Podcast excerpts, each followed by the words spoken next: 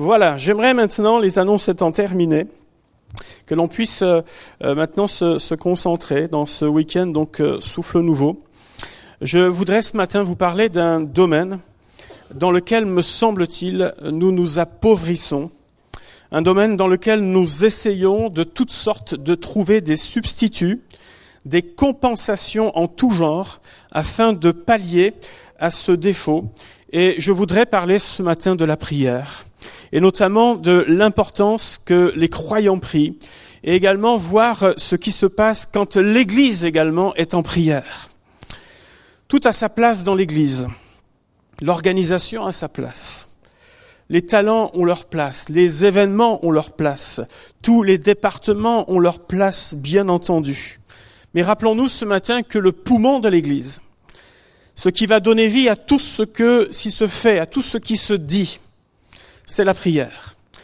La prière n'est pas une activité de l'Église. Il n'y a pas un département de la prière. De même que lorsque nous avons retravaillé à l'organisation de cette Église, nous avons souhaité, et, c'est une remarque qu'on nous a faite à un moment donné, mais il n'y a pas un département évangélisation à un moment donné. Évidemment, l'évangélisation doit être partout. Et de même, la prière doit être partout. Dans, euh, euh, toutes les strates euh, de notre assemblée, la prière devrait être partout. Elle peut être parlée, elle peut être composée, elle peut être chantée, elle peut être écrite, elle peut même prendre d'autres formes d'art à certains moments, elle peut être intériorisée, elle peut être faite de manière audible, avec notre intelligence, nous dit la parole de Dieu, ou par l'esprit. Dans Hébreu chapitre 4, versets 15 et verset 16, nous lisons ceci. Hébreu 4, versets 15 et 16.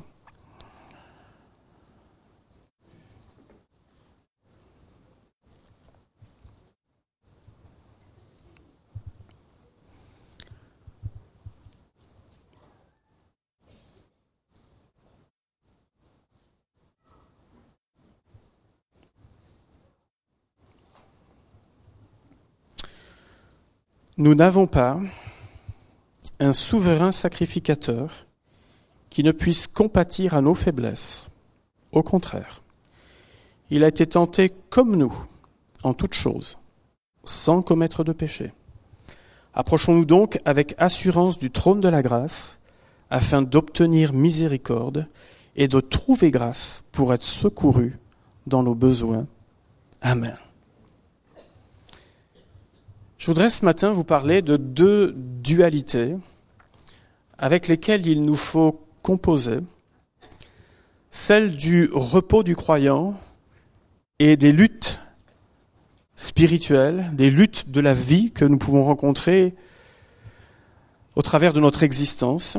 Et j'aimerais aussi vous parler de la souveraineté de Dieu et de la prière fervente des croyants. Et enfin nous rappeler le résultat de la prière des croyants. Le repos du croyant et les luttes spirituelles. Dans ce passage d'Hébreu 4,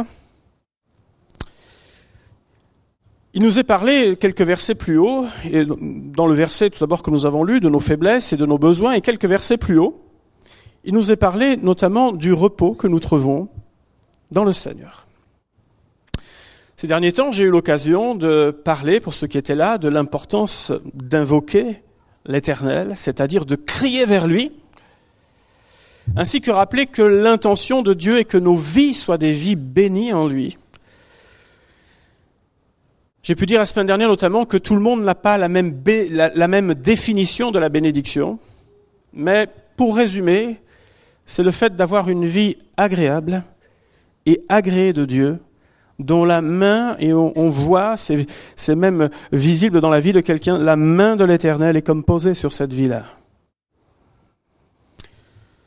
Je crois que le cœur de l'homme est toujours le même aujourd'hui.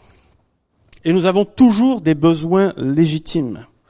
Il est parlé de nos besoins, du secours dans nos besoins, il est parlé de nos faiblesses, et je crois que nous avons toujours toutes ces zones de faiblesse, et nous avons toujours des besoins euh, vraiment dans notre vie qui se présentent, qui sont là. Nous touchons régulièrement nos limites, qu'elles soient physiques, qu'elles soient affectives, que ce soit même la résistance à la tentation que ce soit le laisser aller, que ce soit le découragement, nous touchons du doigt nos limites très régulièrement. Et cela nous rappelle ce que l'Écriture nous dit, nous avons un trésor dans des vases de terre. Vous savez, le vase de terre, j'ai l'occasion d'en parler, mais le vase de terre euh, peut euh, résister à une certaine pression. En revanche, il n'aime absolument pas les chocs. Choquez-le et il casse. Choquez-le et il va se passer, il va se briser, ce vase de, ce vase de terre. Nous sommes, nous avons ce trésor dans des vases de terre. Le repos du croyant. Alors, il y a le repos et il y a les luttes. Moi, je ne sais pas pour vous, mais quand on est en lutte, on n'est pas vraiment en repos. Et c'est pour ça que je parle de cette dualité. Quand on se bagarre dans la vie, on ne peut pas dire que ce soit de tout repos. Votre pensée euh, est occupée, vos nuits sont parfois euh, agitées, ça cogite dans tous les sens pour essayer effectivement de trouver une solution, euh, pour trouver l'issue de ce passage que nous avons, et on ne peut pas appeler ça du repos. Nous entrons dans le repos de Dieu lorsque nous avons fait la paix avec notre Seigneur. Lorsque nous avons compris, bien sûr, le don de Jésus à la croix, lorsque nous recevons son pardon dans notre vie, eh bien, la paix envahit notre cœur. Et beaucoup ici ont fait cette expérience de pouvoir dire oui, la paix du Seigneur, l'assurance du salut est venue le jour où je me suis approché du Seigneur. Notre âme est dans la paix parce qu'elle est réconciliée avec Dieu. Elle était en lutte avec Dieu, elle était en décalage avec Dieu. Et lorsque nous sommes réconciliés avec Dieu, nous sommes dans la paix. Notre âme est dans la paix parce que notre corps devient le temple du Saint-Esprit, c'est-à-dire l'habitation de Dieu. Et le moins que l'on puisse dire, c'est que Dieu n'est pas un Dieu agité à tout va. Notre Dieu est un Dieu de paix. Il sait ce qu'il fait. Et nous devons aussi constater que ce repos et cette paix sont mises à rude épreuve et de façon différente et régulière dans notre vie. Et chacun réagit à sa façon dans ces moments-là. Il y a certaines personnes qui vont entrer dans une agitation. Le monde doit s'arrêter pour s'occuper de leurs difficultés. D'autres vont plutôt aller sur le mode complainte. Et alors là, vous avez un disque, vous avez même l'impression qu'il est rayé, ou CD, ou le MP3 qui tourne en boucle. Prenez la, version que vous voulez. En tout cas, ça tourne en boucle, c'est programmé comme ça. C'est la complainte du matin au soir. Tout va mal, tout le monde va mal, euh, tout est, mauvais, mais vous, apparemment, tout va bien. Sauf que tout le monde remarque que c'est vous qui n'allez pas bien. Il y en a d'autres qui sont comme des bombes à retardement. Rien ne m'atteint. Tout va bien. Le seul problème, c'est que c'est en train de macérer à l'intérieur jusqu'au jour où, paf, il y a une implosion.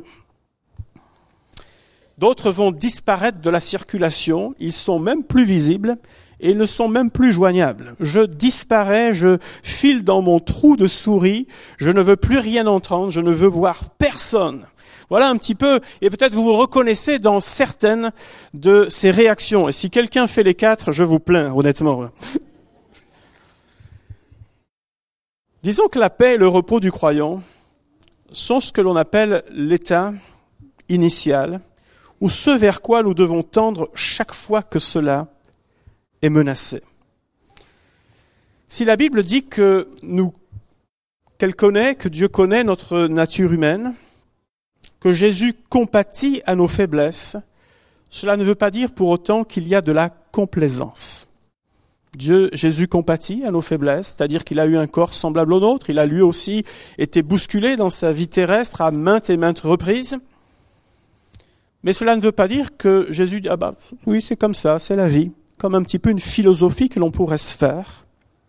On a tous le droit de ne pas être bien, tous le droit de passer par des temps difficiles, d'être mis à mal, de sortir de nos zones de confort et de sécurité, mais ce que la Bible nous apprend, c'est que, en tant que croyant, on a aussi le droit de ne pas y rester. On a aussi le droit d'en sortir. On a aussi le droit de retrouver la paix. On a aussi le droit de, à nouveau, d'être auprès du cœur de Dieu et d'être à nouveau envahi euh, par euh, la joie aussi de notre salut. On a le droit à cela. On peut vivre les pires moments de notre vie et pourtant, vivre cette paix qui surpasse toute intelligence et vivre dans le repos de Dieu. Et c'est assez impressionnant parfois lorsque vous voyez des personnes avoir euh, qui ont eu vraiment le cœur brisé, euh, dont euh, l'épreuve semble totalement la dépasser, et pourtant ces personnes n'ont pas simplement avoir le discours, mais avoir vraiment la vie qui vous montre qu'elles sont en paix, parce que Dieu les garde dans la paix. Et vous savez, ce sont des personnes qui sont comme des livres ouverts qui vous apprennent qu'effectivement la confiance en Dieu, le repos de Dieu, ce n'est pas juste un endroit écrit quelque part dans la parole de Dieu, mais c'est quelque chose que nous pouvons vivre en réalité lorsque nous approchons de lui. La Bible nous dit approchons-nous donc avec assurance du trône de la grâce, afin d'obtenir miséricorde et de trouver grâce pour être secourus dans nos besoins. L'apôtre Paul dira aux Philippiens que, en toute chose, faites connaître vos besoins à Dieu par des prières, par des supplications, avec des actions de grâce, et la paix de Dieu, qui surpasse toute intelligence, gardera vos cœurs et vos pensées en Jésus-Christ. Amen. Nous voyons là la conséquence encore de la prière, et la prière ce n'est autre que le moyen de communication que Dieu nous a donné afin d'être auprès de lui. Nous aurions bien tort de nous priver de ce réflexe-là. Il suffit de lire les psaumes pour comprendre qu'un personnage comme David y a eu recours à maintes et maintes reprises.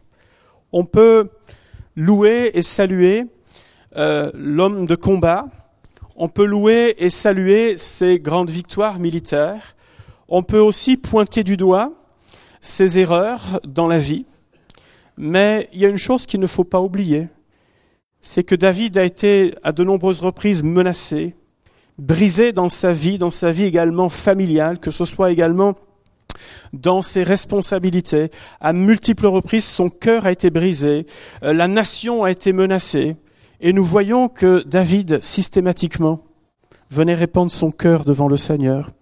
Il le faisait en musique, il le faisait sans musique, mais il répandait son cœur devant Dieu.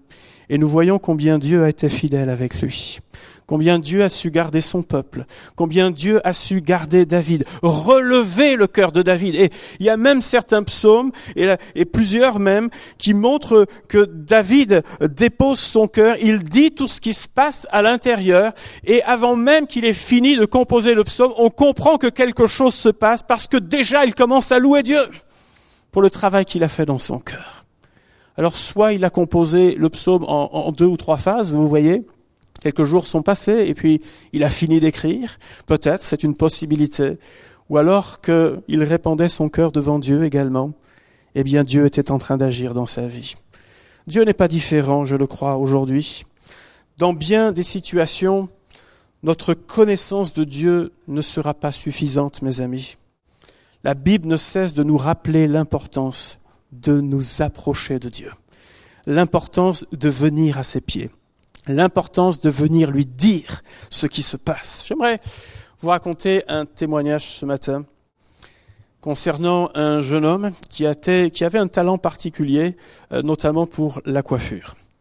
Et très très jeune, il a été détecté et embauché dans un groupe assez important et très rapidement, euh, il a, vraiment, il était euh, d'une classe au-dessus de, de, tout le monde, et donc il faisait partie vraiment des meilleurs de sa profession. Et à moins de, il était encore dans la vingtaine, il y a moins de 25 ans, on l'appelait déjà euh, pour que dans tout le milieu de la mode, afin qu'il puisse aussi s'occuper des coiffures, des mannequins, etc. Il donnait des cours et il traversait son pays déjà pour donner des cours pour d'autres qui étaient dans cette profession. Et donc il a eu, comme on pourrait dire, une ascension fulgurante. Un homme pétri de talent, oui, mais il n'était pas prêt s'il était euh, reconnaissant à la fois pour son talent et il était bon là-dedans, on va dire que dans la gestion euh, de toute cette vie-là et dans l'appréhension du fait d'avoir, vous savez, des, gens nouveaux qui étaient en attente dans ses cours de quelque chose, dans ce qu'on lui demandait, il était parfois un petit peu dépassé, il avait du mal à gérer un petit peu tout cela. Et donc, ça agissait sur son sommeil, ce qui fait qu'il est allé consulter et puis on lui a donné un traitement un moment donné pour lui dire eh bien écoutez euh, voilà prenez ça et puis vous aurez de meilleures nuits et ça ira et puis il a trouvé entre guillemets la bonne ou plutôt la mauvaise idée de mélanger ce médicament tous les soirs avec des alcools forts. Et donc chaque fois qu'il, évidemment, il arrivait à s'endormir, hein.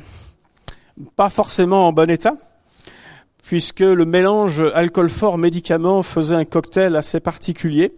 Mais il trouvait que quand il se réveillait le matin, ça allait. Donc du coup, il a continué. Il s'est dit bon, c'est voilà, ça doit aller comme ça. Il a continué de cette façon. Et puis, il a eu l'opportunité dans cette carrière, alors qu'il était à l'étranger, de venir à Paris. Et là, quand vous êtes dans le domaine de la mode, vous venez à Paris, c'est quand même, euh, voilà. Il était heureux de ça. Il est venu à Paris et très rapidement, il s'est fait des contacts. Parce qu'il est talentueux. Et ces contacts, dans ces contacts, vous connaissez un petit peu euh, l'arrière-plan de, de ce genre de vie, de ce milieu-là. Et lui, il en était simplement à quelques substances comme ça, mais on, lui a fait comprendre à un moment donné que quand même, quoi, il y a mieux que ça, quoi. Donc, il a pu avoir de l'héroïne assez facilement. On lui en procurait dans ce milieu-là. Et donc, euh, il, il, a donc commencé à utiliser de l'héroïne régulièrement jusqu'au jour où il est rentré dans son pays. Et dans son pays, il a pu croiser quelques croyants qui lui ont parlé du Seigneur. Et lui, il était à milieu de ça. Mais le Seigneur, j'ai pas besoin. Moi, j'ai une vie qui, voilà, qui marche, qui roule. il gagnait sa vie extrêmement bien. J'ai pas besoin de tout ça. Et puis ils lui ont demandé un jour, c'est ces personnes qui l'ont croisé, est-ce que, est-ce que tu permettrais qu'on prie pour toi? Puis lui, c'est un peu comme s'il voulait prier, puis qu'on, qu'on en finisse, quoi, en quelque sorte. Qu'on en finisse prier, puis à milieu de Dieu. Et après la prière, une des personnes lui dit avec beaucoup d'audace, le jour où tu invoqueras le nom du Seigneur, tu seras délivré. Et puis lui, reprend sa vie. Il continue. Seulement dans son pays, pour se procurer sa dose d'héroïne, il ne peut pas l'avoir dans son milieu. Il est obligé d'aller dans les bas quartiers. Donc il avait une sorte de double vie. Le jour où il fréquentait un certain milieu avec une certaine aisance, et la nuit où il devait aller dans les bas quartiers pour aller récupérer sa dose. Il a continué de cette façon jusqu'au jour où il est allé dans une île paradisiaque faire un tournage photo, coiffer donc les mannequins, etc., et où il a été en surdose. Et ce jour-là, tout le monde s'est rendu compte de ce qui se passait. Et vous savez, c'est un milieu tellement hypocrite parce que tout le monde prend quelque chose, en tout cas la plupart. Mais là, ce jour-là, ils ont dit, ben, il ne sait pas gérer. Et ils ne voulaient pas avoir un scandale, c'est-à-dire à un moment donné quelqu'un qui meurt de cela, parce que ça aurait fait une honte quelque part. Alors, du jour au lendemain, parce que dans ce milieu, tout le monde se connaît, il est devenu personne. Il est rentré chez lui et très rapidement, avec son train de vie, il s'est retrouvé endetté et même surendetté. Et la seule idée qu'il a eue à ce moment-là, c'est de dire je déchire mes papiers d'identité, j'enlève toutes mes cartes de crédit, je les jette, je les déchire parce que les créanciers commençaient à lui courir derrière, je prends un sac et je vais dans la rue. Je vous parle de quelqu'un qui était talentueux. Et alors qu'il était dans la rue, il recroise à nouveau ses croyants.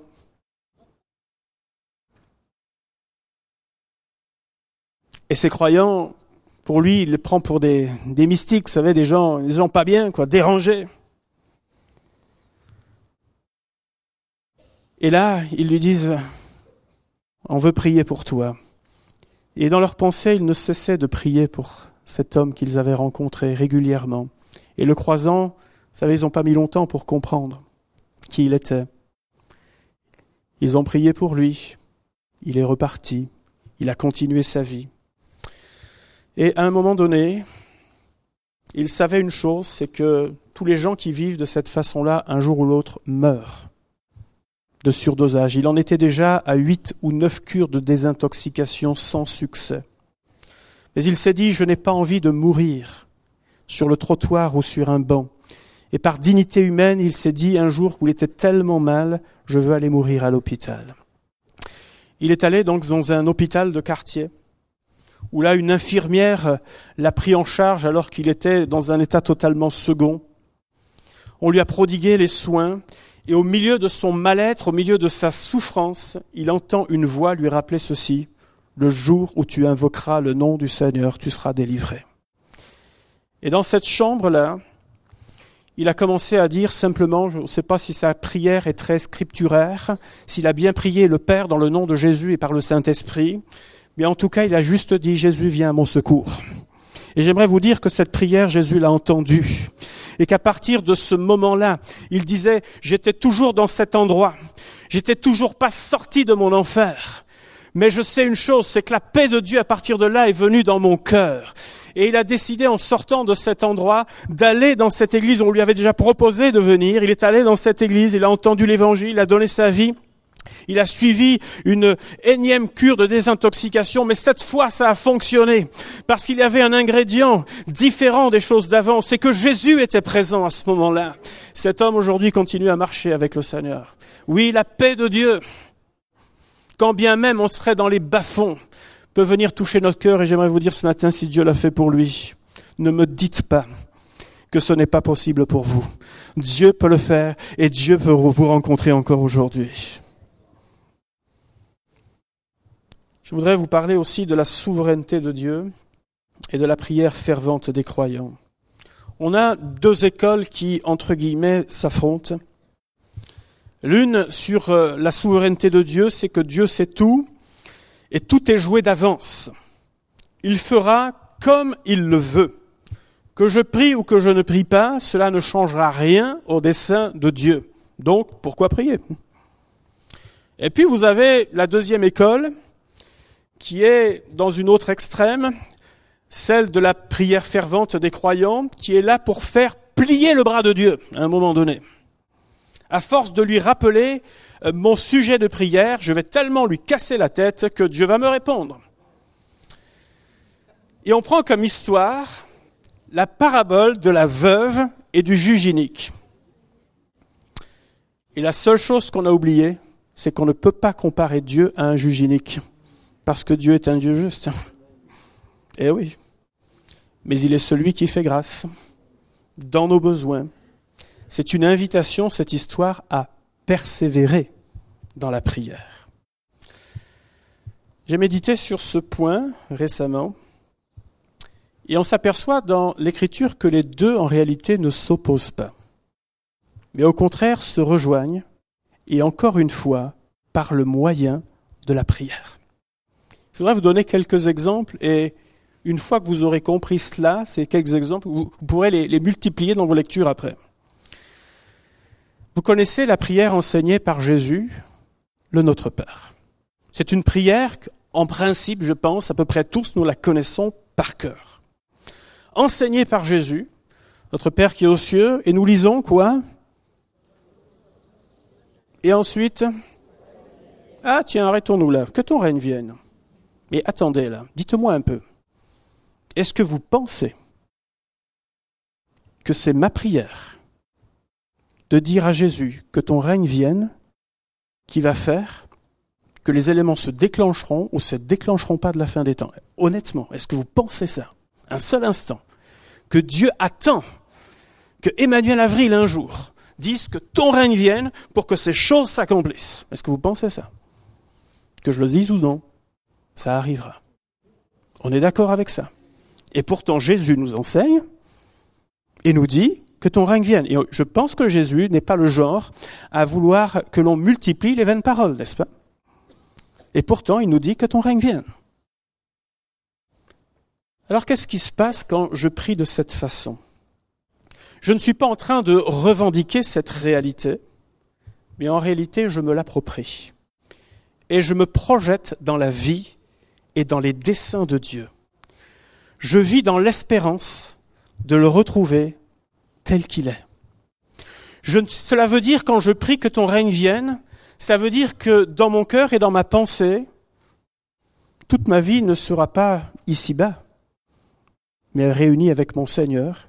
Et cela veut dire que lorsque je prie que ton règne vienne, que je ne m'attache pas plus qu'il n'en faut aux choses d'ici-bas. Cela signifie également que Lorsque je prie que ton règne vienne, cela me rappelle qu'effectivement Jésus viendra chercher les siens. Cela me rappelle que le temps est proche et que donc je participe afin que d'autres connaissent ce bonheur. lorsque je prie que ton règne vienne, en réalité c'est mon cœur qui est transformé. Cela ne déclenche pas plus ou ne hâte pas plus le retour du Seigneur, mais cela me permet à mon cœur d'être au diapason avec le cœur de Dieu, et cela me permet que ma vie soit transformée et soit touchée par cela. Lorsque Jésus a fait la promesse du Saint-Esprit aux disciples, et qu'il leur a dit d'attendre cette promesse, la Bible nous dit que, eh bien, tous d'un commun accord persévéraient dans la prière. Jésus n'avait-il pas fait la promesse? Est-ce que c'était la peine de taper du poing sur le sol pour dire Seigneur, donne-nous, donne-nous, donne-nous? Puisque Jésus l'a dit, est-il un homme pour mentir? Et pourtant il persévérait dans la prière. Qu'était-il en train de faire? Ils étaient en train de s'approprier cette promesse jusqu'au jour où elle était rendue visible dans leur vie, jusqu'au jour où cette promesse a été accomplie dans leur cœur. Ils se sont appropriés les promesses de Jésus. Georges Muller, qui a servi le Seigneur au XIXe siècle, a dit Prier, ce n'est pas forcer la réticence de Dieu, mais c'est s'emparer de sa volonté. Je vous donne un dernier exemple et puis euh, dans vos lectures vous en trouverez tellement d'autres. Moïse est la promesse de la libération du peuple de Dieu. Dieu n'a-t-il pas dit un jour à Moïse qu'il libérerait son peuple?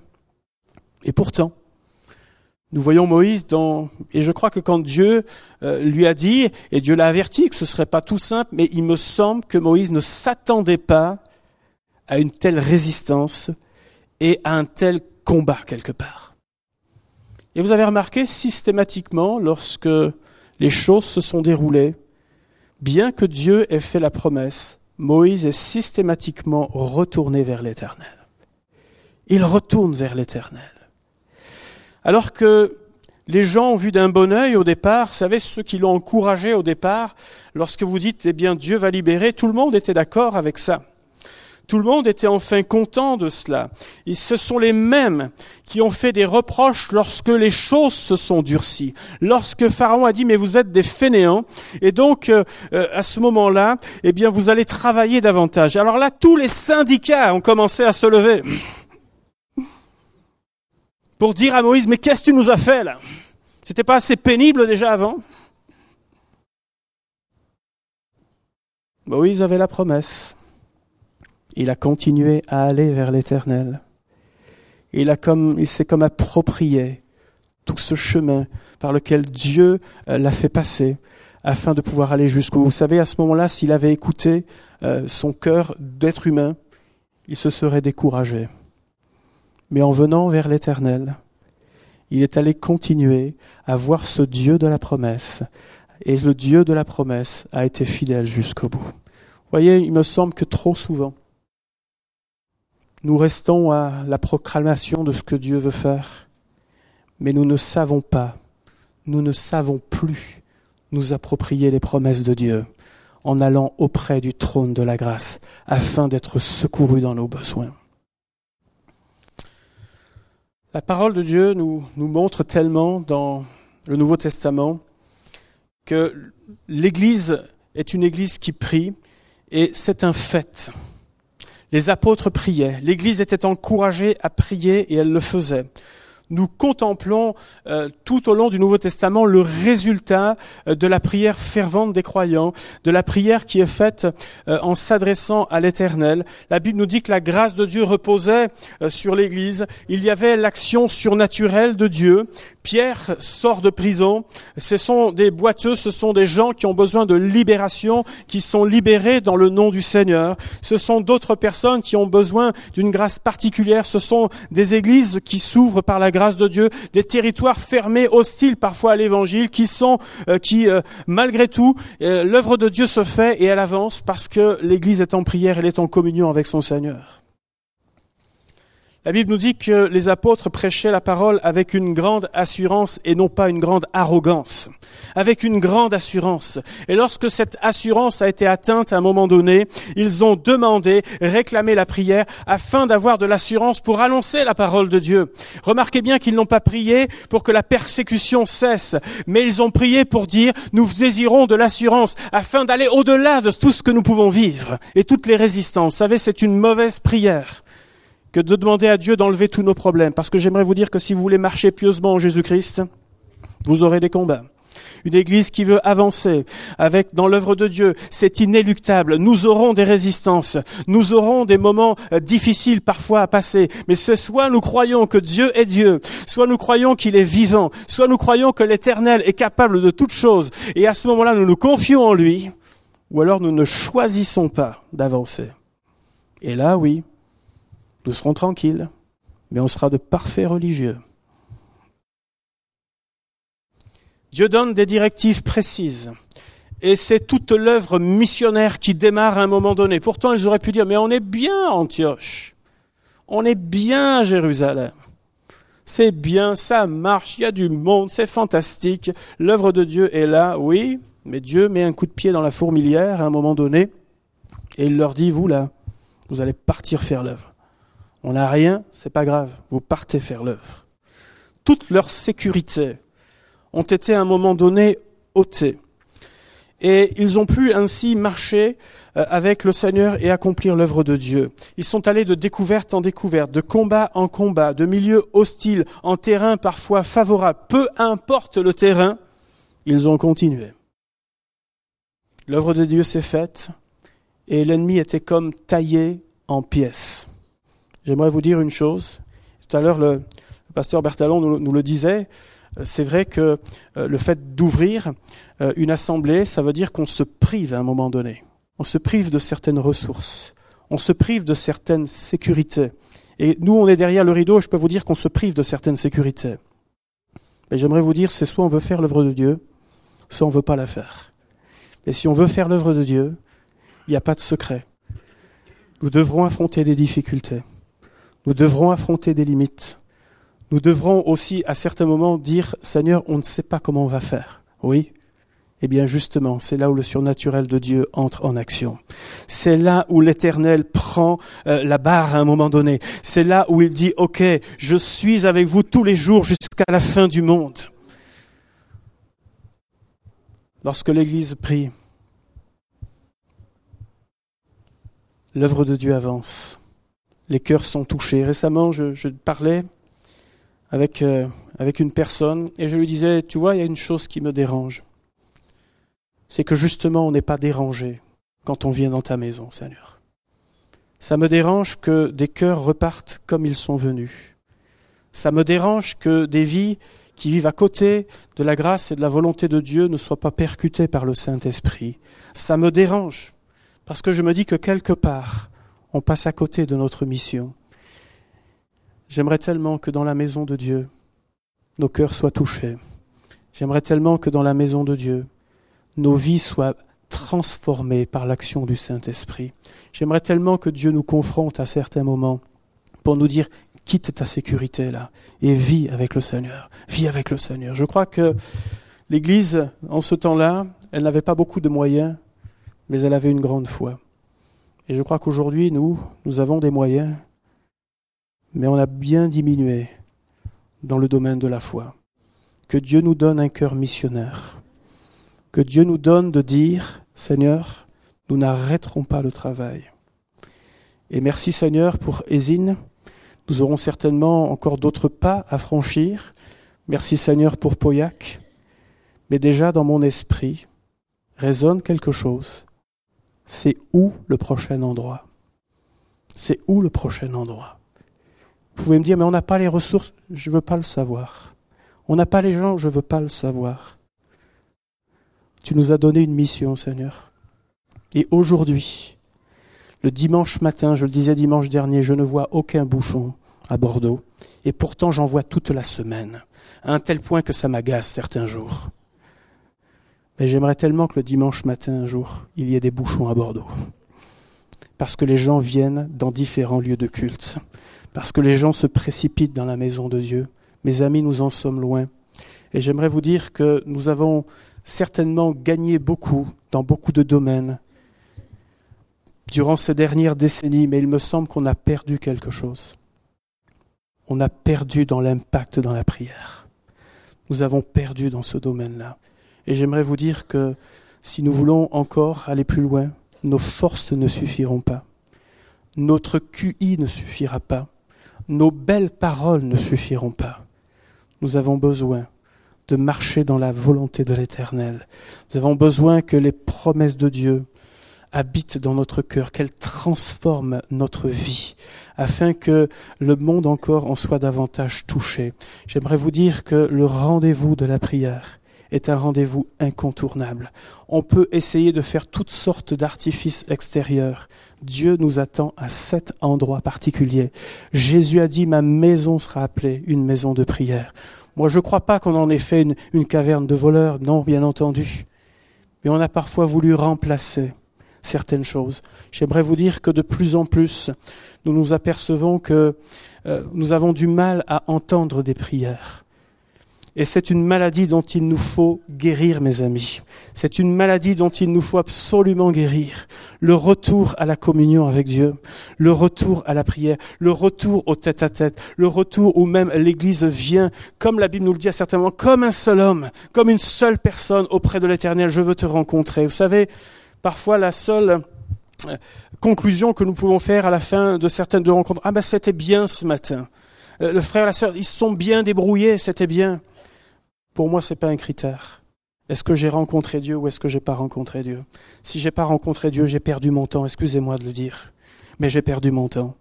Mais si nous avons rencontré l'Éternel, alors quelque chose est en train de se passer dans ma vie, quelque chose est en train de se construire. Euh, la, la, parole de Dieu est venue toucher mon cœur, ça a changé quelque chose. J'ai pris une décision devant le Seigneur ce matin. Et là, il y a quelque chose qui avance, mes amis. Mais bien souvent, nous en restons au fait de dire, ça m'a fait du bien. On a caresser dans le sens, on a mis un peu de crème là, juste un peu d'antiride pour euh, que le temps n'ait pas trop de prise sur nous, mais on n'a pas été nourri, mais on n'a pas grandi. Et moi j'aimerais vous dire ce matin que le souffle nouveau, ça passe par le fait de dire je retrouve le chemin de la communion avec mon Dieu. Je retrouve le chemin où je commence à prier les promesses de Dieu, je me les approprie elle commence à faire partie de ma vie.